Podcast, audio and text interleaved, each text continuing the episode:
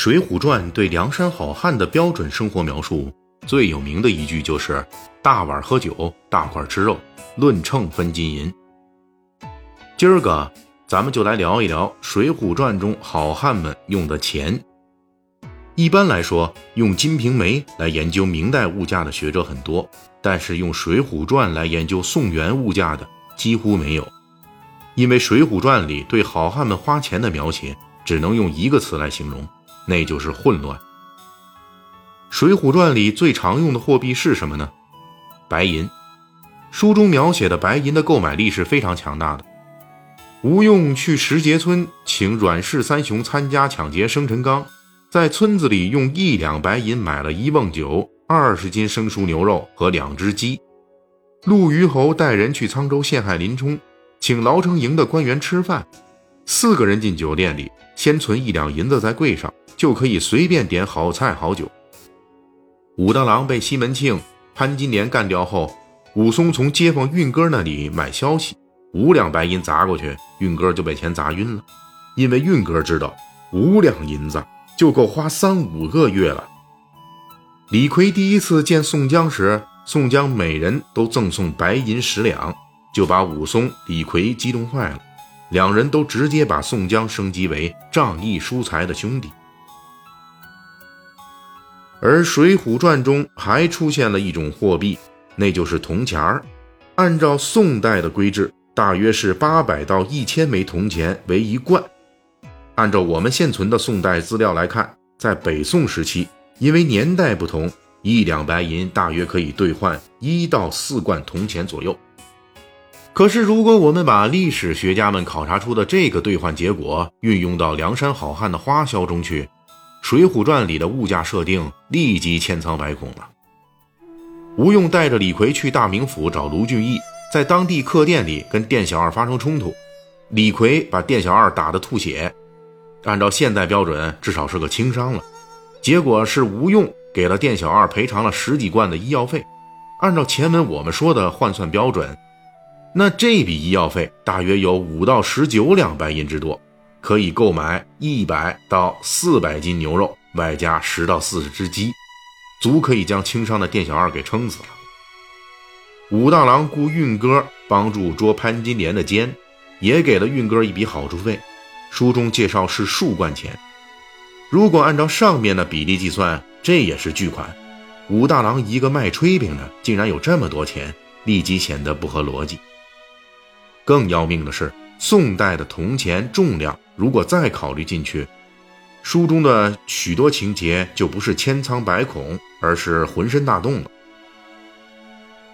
即使我们只用宋代的小钱，比大钱要轻一些的来计算，一贯钱的重量也要三到四公斤。比如武大郎给运哥的几贯钱，也就是随随便便身上就背着几十斤的铜钱儿。这样推算下去。武大郎的力气跟武二也差不太多了。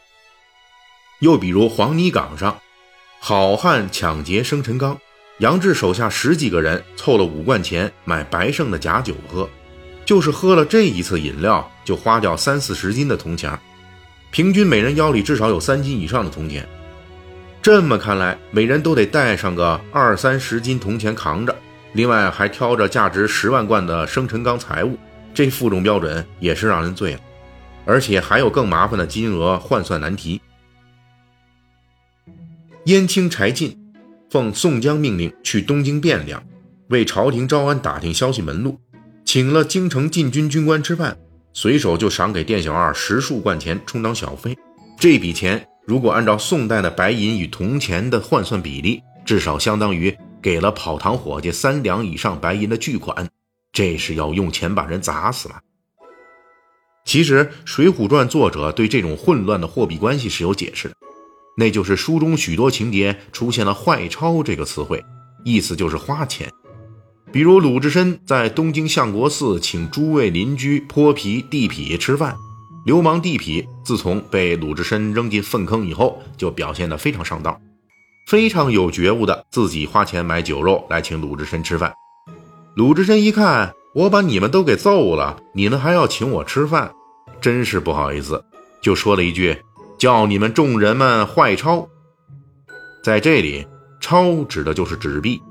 我国宋元时期就开始使用纸币了，这种纸币也是按照贯来计算的，而且因为是没有准备金的货币，发行起来贬值很快，因此形成了白银大于铜钱大于纸钞这样的基本的价值顺序。如果用纸钞的贯来解释上面铜钱的贯数，就比较能够说得通了。基本上就是，如果上来就说送几贯钱，那指的是很不值钱的纸钞。但是，这也只是粗略的把《水浒传》中的货币兑换解释通了。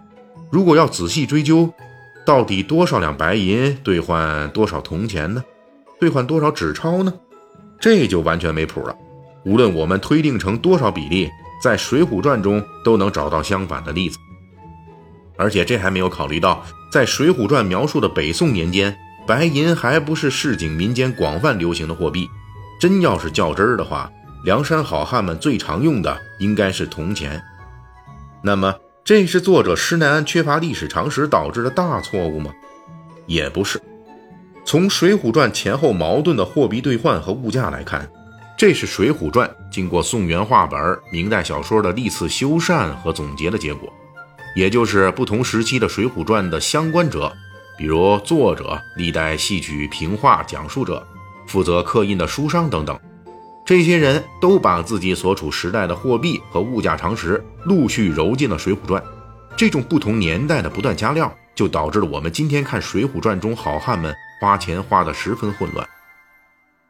那么，是不是说《水浒传》在货币和物价这方面就没有参考价值呢？当然也不是。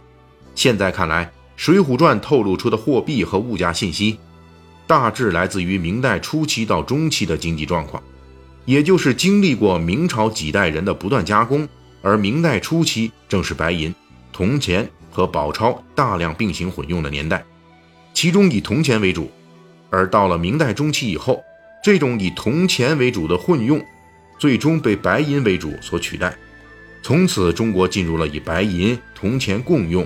以白银为主的新时代，对于中国货币历史来说，这是一件划时代的重大事件。《水浒传》中混乱的花钱局面，恰好反映了这个货币史上的重要历史事件。可以说，这是《水浒传》无心插柳的一个作用吧。